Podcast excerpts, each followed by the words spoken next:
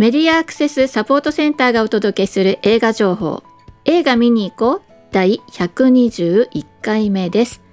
この番組では全国の映画館で公開される作品の中からスマホアプリでバリアフリー音声ガイドの提供されている作品をご紹介しています。現在映画館で利用できるアプリはハロームービーと UD キャストの2つがあります。この番組では対応するアプリと対応が開始する日をご案内していますアプリのインストール方法は日本ライトハウスの YouTube チャンネルニポラチャンネルでスタッフが詳しく紹介しているので、えー、ちょっと難しいかなと思うような方はそちらでご確認ください。まえっ、ー、と他のねアプリをダウンロードするのと大きくは変わりませんがマイクをね使用しますよという案内が出るのでそれは OK にしてくださいね。映画館で映画の音をねアプリが聞いて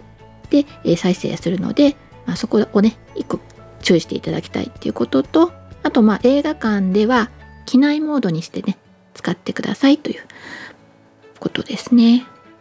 あまだありましたね。あとはね、まあ、イヤホン必ず使ってねってことですね。まあ、Bluetooth のイヤホンでも全然大丈夫なんですけどね。まあ、大きく考えて3つですかね。アプリダウンロードする時は、まあ、マイクを使いますよということ。それから劇場では、えー、機内モードでお願いしますねということとあとイヤホン使ってねというこの3つですね、うん、片耳だけねイヤホン使うっていうのがまあ従来のというかねあの、えー、ラジオでやってた時代からのまあ作法というかなんですが最近はねイヤホンがあの外の音とあの中の音のねバランスをとってくれるっていうね両耳にしてても外の音とのバランスを調整できたりとかもういろんな機能があるのでねもうあの使い方イヤホンそれ自体の使い方はまあそれ人それぞれかなとは思うんですけどね。はい。あの劇場本編の音は、えー、映画館のスピーカーからそしてガイドはイヤホンから流れてきますのでご活用ください。ということです。前回は私の幸せな結婚をご紹介しましたいらっしゃいました？ね、なんかあの、まえー、古風なね、えー、ラブストーリー、古風な、えー、シンデレラストーリーかと思いきや、え、激しいバトルシーンなどもあるというね、え、そういう作品ですけれどもね。はい。ということで、まだまだまだ公開しているので、えー、よければいらしてくださいね。そして、今週末から公開する作品、え、2つ紹介します。一つ目は「雑魚どもよ大使を抱け」という作品です。もうこちらの作品はもう前々から私がチラチラチラチラ紹介してきたんであのー、もう聞いたよっていう方もねいらっしゃると思うんですけどこれはあの岐阜の、えー、飛騨で撮影されたのでそちらでね先行上映でその時からもうあのアプリは対応してたんですけれどもえー、一般のね全国の劇場での公開は、えー、3月の24日の金曜日公開という作品でございます。えー、来年の秋からのね朝ドラの脚本家として知られてる足立新監督なんですけれどもこの方が原作の小説「弱虫日記」というものをお書きになっていてそしてえっ、ー、と脚本もお書きになっていてで今回映画にあたっては監督もなさっているというねもう全てが、えー、全てがというと変なんですけれどもあの、まあ、監督、えー、足立監督の手によるものなんですけれども小説を書いた時から、まあ、今までの間ではかなり時間が経っていてで当然小説を書いてた時はあのなんでしょうね例えばコロナとかねま、そんなのはなかった時代なわけですね。でまあ脚本を書いてた時一番初めの脚本をね書いて実は脚本だけで一回賞を取ってらっしゃるんですよね。でそれが映画化するまでにもまた時間が経ってみたいなそんな感じでもう長い期間温めて大事にしてた作品のもう最後の最後に私は音声ガイドを書くっていう形でね参加させていただいたわけなんですけれどもはい、でだから今の時代に改めて映画化するっていう時に監督はねなんかこう2つまあ2つというか、まあ、悩んだみたいなんですよね一瞬。わざわざ今回映画化するんだったら時代を今の時代にすべきかなとも考えたらしいんですね。ただ今の時代にするってことは、えっと、このコロナっていうね時代の文脈を描き描いておかなきゃいけないなと考えてそうした時の要素の増え方を考えるともう純粋に初めに描きたかったことに集中するためにもあのもう舞台は、まあ、1970年代の、まあ、半ば過ぎて、まあ、後半ぐらいのあのあのあの辺りを舞台にという感じのイメージで映画化をなさったそうです。でこの舞台となった場所なんですけどねいわゆるロケハンというねどこで撮影しようかなっていうふうに探してて、まあ、見つけたわけですけどあのいわゆるスタジオで作ったわけじゃなくてもう本当にその時代のまんまの空気感の街並みでね私もちょっと驚いたんですけどねそんなところが残ってるんだなと。住んでいる人たちにとってそれがいいことなのか悪いことなのか、まあ、人それぞれなのかもしれないんですけども、まあ、非常にま映画的にはねドンピシャな素敵な空間で、えー、懐かしんでいただけるんじゃないかなというふうに思います。まあ、そこをね、音声ガイドでどれぐらい、まあ、伝えることができたかっていうと、まあ、ちょっと怪しいところなので、まあ、こうやって事前に皆さんに、えー、こんな感じだよと、えー、70年代後半から80年代ぐらいの風景だよみたいなことをね、まあ、イメージですり込んでいるところなんですけれども、はい、地方の町に暮らしている小学生の男の子が主人公ですね。でこの彼が、えーまあ、通信簿を持ってお家に帰ってきてお母さんからどやされてるシーンから始まります。でねあのもうどうしてくれんのよとねあんた塾行く塾行くって言ってたけどもうこんな成績だったら本当絶対行かなきゃダメよみたいなそんな感じでお母さんに怒られてて嫌だな行きたくないなってのらり暗い顔してるそういう男の子です。で、えー、お母さんはあの乳がんで手術をしててね、えー、片方もうもう手術の跡が残ったりしていてねなんかあるとねお母さんはねもうお母さんこんなになってんのにっていう感じでまあ息子を責め立てるという感じです。で最近あの映画公開にあたっていろいろ監督が、えー、こう小話というかちっちゃいネタをね投稿してるんですけどこのお母さんはもうまさにその監督のお母さんのイメージなんだそうです。そして実はお父さんも監督のお父さんのイメージだそうですね。そういうまあちょっとキッとしたね。まあお母さんとえー、まあいいんじゃないみたいな感じの関心があるのかないのか分かんないような、まあ、それでいてまあ家族と一緒にまあ映画見に行ったりとかするようなそういうお父さん、えー、独特の空気感です。この映画映画の中ではねなんかこれこれが正しいとかこの人が正しいみたいな人が出てくるっていうよりも本当に普通のあのなんだろうな。まああのうんそれまあ、その人なりの正義感を持ってたりとか、まあ、そうは言ってもこんな面があったりとかねもう本当に普通の人ですね。の、えー、人しか登場しないようなで弱弱さとか、えー、少年たちのこれから育っていく中でのねずるさとか、えー、そういうずるずるいような弱いようなことが自分の中で、え許せなかったり葛藤してたりみたいなね。もう本当主人公は小学生なんですけどどんな年代の人が見てもあのまあ自分の中にね何かこう思い当たるところのあるようなストーリーなんじゃないかなっていうふうに思います。えっとこうジュブナイルっていうんですかねこの少年たちの物語なんですけどえー、っと、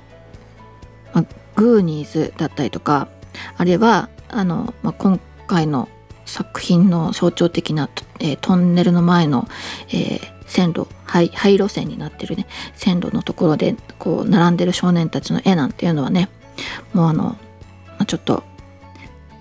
え、洋画のねなんか懐かしいシーンみたいなのをまあ彷彿させるような、まあ、そんなシーンになっております。はい。えー、で、私としてはこれはね、是非見てほしいんです。えー、っと、いろんな背景を持った、えー、子供たちがね、もう友達として遊んでいるという。で、その中で成長していくという、もう本当に、あの、誰にでもあるようなあの背景なんですけど、え、監督が込めた願いみたいなのがねいっぱい詰まってるなっていうふうに思います。えー、で、えー、雑魚どもよ大将だけなんですがこちら145分ハロームービーに対応してます。えー、こちら劇場が非常に少ないのでもしもお宅の近くにね公開してる映画館があったらもう絶対行ってください。えー、なくてもね、え、ちょっと足を伸ばしてでも行ってほしいというふうに思うようなそんな作品です。え、関西ジャニーズジュニアのね人気グループ、えー、ボーイズビーというね、えー、の中の、えー、池川幸也が、えー、映画初主演ということなんですが、えー、監督がなぜ彼を選んだかというとねもうなんかどうしてもこの作品に出たいみたいなね気概を感じられないというかねもう大変こう控えめで、えー、そんなこうアピール力みたいなのも全然ないようなねその姿がとても良かったと。主人公の雰囲気にとても合うんじゃないかなって思ったというねだからまあみんながねジャニーズって言ってこう思い浮かべるような、まあ、アピール力抜群のキラッキラな少年っていうのとはまあ全然違うねあのとても素敵な、えー、こう一面が映画の中で引き出されてます。でそう思って、えー、その後こうジャニーズのね中で彼を見てみるといや普通に本当にジャニーズの、えー、キラキラな元気な少年なんですけど映画の中ではもう全然違うあの一面がね思いっきり、描かれておりますのでその辺もお楽しみいただければなというふうに思います。はい、じゃあもう一作品なんですがもう一作品は「移ろいの時をまとう」という作品です。えこちらはですね、えー、洋服のブランド「まとう」というね、えー、ブランドがあるんですけれどもこちらの、えものづくり創作を追ったドキュメンタリーの作品です。この「まとう」っていうのは、まあ、アルファベットで書かれているんですけどこのブランド名ね MATOHU っていうね、アルファベットで書かれてるんですけれどもこれは、えーまあ、洋服を着るっていう、まあ、まとうっていうこう意味と、えー、自分で出てどうしようと思ったんですけどまとう待つあのゆっくり待とうっていうねそういう意味2つの意味が込められているんだそうです。でこの、まあ、もちろん洋服を着るっていうことに対するそういう問いとあとはこう最近は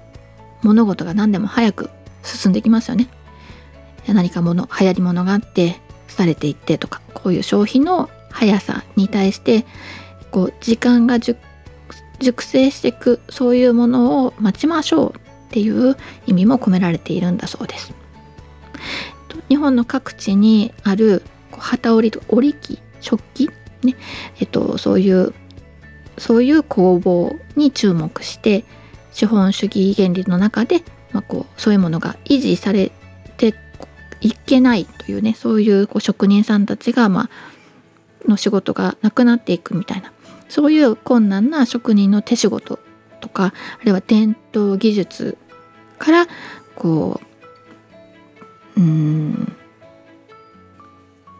生地のねデザインを作っていくみたいなそういう本当の意味での持続可能なものづくりというのを目指しているそういったブランドを、えー、まあ、5年間かけて追ったドキュメンタリー作品ということです。いや本当にねこういうドキュメンタリー作品はえー、っと思いがけずねなんとなくあ洋服はみんな毎日着てるものだけど、まあ、そういうものの中にもいろんなね背景があるんだなっていうことをね改めて気づかせてくれるなというふうに思います。こちらもね、えー、公開してる映画館非常に少ないので UD キャスト対応なんですけれどもね、えー、3月25日土曜日公開ということです。でこれからの作品としては、えー、もう今すでに話題になっている「新仮面ライダー」ですけれどもこちらが対応が始まるのはもうちょっと先4月8日の土曜日なのでもうしばらくお待ちくださいということですね。あとは、えー、今月末に、えー、公開される作品2作品が、えー、今予定が上がってきてますね。映画「刀剣乱舞黎明」というねシミュレーションゲームの実写化ですね実写映画化の第2弾というものとあとは映画「ネメシス黄金螺旋の謎ですね。でこれはまあ横浜の探偵事務所を舞台にした広瀬すずと、えー、桜井翔ね、えー、コンビの、まあ、お話ですね。えー、これの、えーまあ、ドラマシリーズだったものの映画化ということで、まあ、いずれも3月31日金曜日公開で公開の日から対応という予定になっております。あとは、まあ、ちょっと気をつけてねっていうことぐらいなんですけど、まあ、映画見に行こうのサイトにタイトルとして載ってるのでねあれって思ったりあるいは告知ツイッターとかでね見かけてあれって思うかなと思うんですけど生きるというのは、えっと、今私が、えー、年末からずっと、えこう宣伝してたその大川小学校津波裁判を戦った人たちという作品このドキュメンタリー映画があるんですけどそれとは別にね3月31日に「生きるリビング」というねこの黒澤明監督の、えー、名作映画「生きるを」えー、和夫石黒が脚本にして、まあ、舞台をイギリスにしてリメイクしたヒューマンドラマが公開されるんですけどこちらは、えっ、ー、と、音声ガイドには対応しません。ハロームビ対応っていうんでね、音声ガイド対応するかなって思うかもしれないんですけど、こちらは、えっ、ー、と、字幕がね、えっ、ー、と、えー、字幕の要素だから例えば、ま、ノックの音とか、ま、電話が鳴ったとかそういう普段だったら字幕化されないものが、まあ、あの字幕メガネだとかねそういうものに対応していますよという案内なので、えー、こちらの、えー、音声ガイドは対応がないということでね気をつけいただければと思います。映画に関する情報告知に関することはまあ以上なんですけどえー、っとねつい先日ですかね、えー、シネマチョップ北畑に私行ってまいりましてそれこそ今言っていた「生きる」大川小学校津波裁判をね戦った人たちドキュメンタリー作品の、えー、上映後トークに行ってきたんですね。で今回何で行ったかっていうと、まあ、これもあれなんですけど、えっと、いつも、まあ、持ち吹きはねどんな作品も音声ガイドと字幕がつくっていうことでね知られていると思うんですけれども今回マスクではこれを手話をねつけたいなということで字幕手話合成版というものを作ったんですね。こちらのおそらく各地の劇場公開が終わった頃にはですね皆さんの地域で例えば上映会したいなんていう時もね当然この形でも借りることができるので覚えておいていただきたいんですけどでそれで、まあ、舞台挨拶として行きました。で私がたまたま、えー、っとその登壇予定だった日、えー、の10日ほど前にね新聞記事で、えー、根本和則さんという方福島のね、えー、学校の先生をなさっててで手話で、えー、震災を伝えるというね伝承をするということをしている方がいらっしゃるということを知ってであの Facebook で見つけてよろしければこの映画をご覧になって感想いただけませんかっていうふうに言ったらたまたまその日は東京にいるので遠く行けますよって言ってもらえてであの初めてチュプキでお会いしたんですね。であの上映後のトークっていうことであの12時5分に映画が終わるんですけどあの、まあ、予定ではね、まあ、スタートがずれ込んだんでちょっとこの日は遅くなっちゃったんですけどね。でそのこ11時50分とかもうちょっと前かなに劇場に根本さんが到着されてで私もあの劇場の中じゃなくて、まあ、受付の外で待ってたんでお会いして。であの手話をねあの通訳者の方も手配してたんですけど通訳者の方はその日、えーと、映画映画をご覧になりたいということでね映画館の中でご覧になってたんですよ。というわけで私はもう私生身の私とえっ、ー、と根本さん2人きりでねコミュニケーション取ることになったんですけど、えっとね、もう20年ぐらいかなもうなんて気になりつつずっとね私手話はね身についてこなかったんですけどまあ、ここ12年ちょっと友達からちょっと機会があるごとに教えてもらったりとかしてきててでまあ生まれて初めてですね、まあ、ろう者の方とあの対面して手話でコミュニケーションを取るというのをね、えー、しかも何ていうか挨拶だけじゃなくてちょっとした込み入った話もするというねのを体験しましてあの本当に会いたかった人と、えー、こうな人を介さずに直でお話できるってすごい嬉しいなってその時感じたんですね。でもちろん、まあ、どんどんあの 込み入った話になっていくとあの、まあ、ユーディトーク使ったりとか、まあ、手で書いたりとかしながらなるんですけどでもねえっとまあコミュニケーションが成立するってなんて楽しいことだろうっていうふうに思ったんですよね。でまあそんなこともあってあのこの映画「生きる」の手話合成版でもねあなんか自分の言葉で、えー、この映画のメッセージをね、えー、こう伝えようとしてくれる人がいるって嬉しいななんていうふうにこう受け取り手の人にね思ってもらえたらいいなっていうふうに願ってますこの手話ってね本当に、まあ、日本各地の方言みたいなものもあるしあるいはその何て言うのかな実は実はねみんなそれぞれの人がこう必要としてる手話が違ったりするんですよね。これはあの多分音声ガイドでもねえっと音声ガイドでもまあ好みがいろいろあるじゃないですか。あのあんまり詳しく話を聞きたくないなって思う人もいればもう着てる服の色から、えー、何からちょっとセリフとかぶってでもいいから教えてほしいなって思う人もいればっていうね、まあ、そういう差があるんですけど、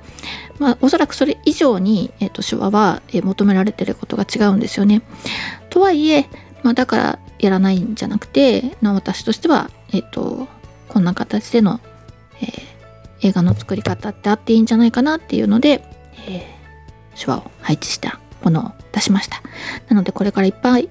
皆さんのね感想を聞きたいなって思ってるところでございます。えー、まあこれはもちろんあの聞こえない方たちなんでねこのラジオからはね、えー、聞かせてもらえることではないんだけど、まあ、こんなことを思って私が過ごしてるっていうことをね、まあ、番組の中で伝えられたらいいかなというふうに思っておりました。はい。というここの辺りで、えー、本日の、え、番組はおしまいにしたいと思います。えー、いつもながらのマスクからのお知らせで番組を終わりにしたいと思います。アルファベット MASCA がで検索するとホームページにたどり着くことができますよ。またサイトのトップページにある映画映像のバリアフリー化を学ぼうからはバリアフリー字幕や音声ガイドのオンライン講座に参加できます。そしてこの番組では映画見てきたよはもちろんこれ期待してるんですなどぜひ教えてくださいね。各地での活動の告知などお寄せいただきましたら紹介していきますのでよろしくお願いします。以上メディアアクセスサポートセンターから徳江さやかがお伝えしました。ではまた来週。